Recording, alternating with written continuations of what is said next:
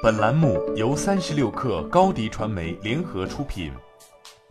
本文来自三十六克编译组。耳机已经成为现代生活或工作不可或缺的一部分，但是很多研究都说耳机会影响生产力。既然如此，为什么还有那么多人工作的时候戴耳机呢？今天我们从哲学的角度思考一下耳机的作用，并且从经济、心理学以及文化层面给出刚刚那个问题的答案。参观一个现代化的办公场所，就犹如步入到一间同时有十几首歌在播放，但却听不见任何一首的房子。高达一半的年轻员工都戴着耳机听音乐，而且其中绝大多数都认为。这更有利于我们的工作。耳机的胜利在于，它在公共空间建立起了一片隐私的绿洲。倾听音乐会损害我们记起其他刺激的能力，而且任何流行歌曲，不管是响亮的还是柔和的，都会降低外向和内向者的表现。台湾的一项研究发现，带有歌词的音乐会让参加注意力测试的大学生得分下降。其他一些研究也表明，含文字的音乐会扰乱我们大脑头部处理的技能。如果耳机对于生产力的坏处那么多的话，为什么还有那么多人工作的时候戴耳机呢？这里有个经济方面的答案：美国已经从农业或者制造业经济转型为服务业经济，有更多的工作需要更高水平的专注、反思以及创造力，这导致了一个合乎逻辑的答案。由于百分之七十的白领工人都在小隔间或者开放工作空间上班，建立自己的声音之茧就显得更加重要了。这给我们带来一个心理学方面的答案：有证据表明，音乐能放松我们的肌肉，改善我们的情绪，甚至还能在一定程度上降低血压、心率和焦虑。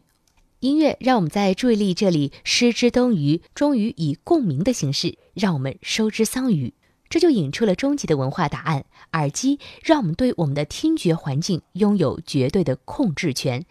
让我们把我们的公共空间私有化。这是服务经济中稠密的办公环境下的一次重要进展，但这同时也代表着人类与音乐基本关系的一次根本性的转变。耳机的目的是为了在收听者耳朵里聚集出一个安静、私密的声音，这跟历史上音乐的社会目的是激进的背离。如果说音乐成为了不同种族的社会粘合剂，让大家形成群体并且凝聚在一起的话，耳机则使得音乐成为一个个人的狂欢，作为在深深的孤独中享受我们的私密的手段。个人音乐给听者和周围走过的人都树立了一道屏障。耳机设立了自己的礼法，我们都假定戴着耳机的人是在忙事情或者不在意周围的，所以现在大家戴上耳机，好像显得自己在忙或者不留意周围，哪怕是没有在听音乐，戴上无声耳机，现在已经成为生产力受阻的一个常见的解决方案。但我们仍然还没有回答最开始那个问题。如果耳机对生产力的影响那么糟糕的话，为什么那么多的人还在戴着耳机工作？这不仅仅是因为耳机能在公共空间中开辟出一片隐私，还在于音乐能让我们放松、反思和休憩。放松、反思和休憩的结果不会体现在按分钟计的生产力指标里。在高度专注时，我们的注意力是向外投射，聚焦在问题上，而不是向内投射，聚焦在。洞察上的，乔纳莱勒在《想象力》这本书中写道：“当我们的思绪放松下来，也就是那些 offer 波在我们的脑海中泛起涟漪时，我们更有可能会把自己的注意力焦点向内投射。答案一直就在那里，我们根本就不在听。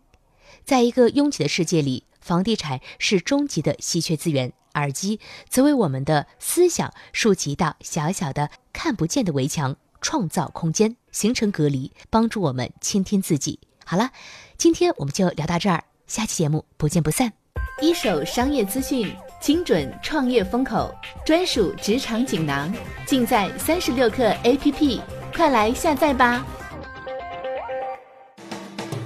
微信关注松子收音机，收听更多名人大咖的专业解读。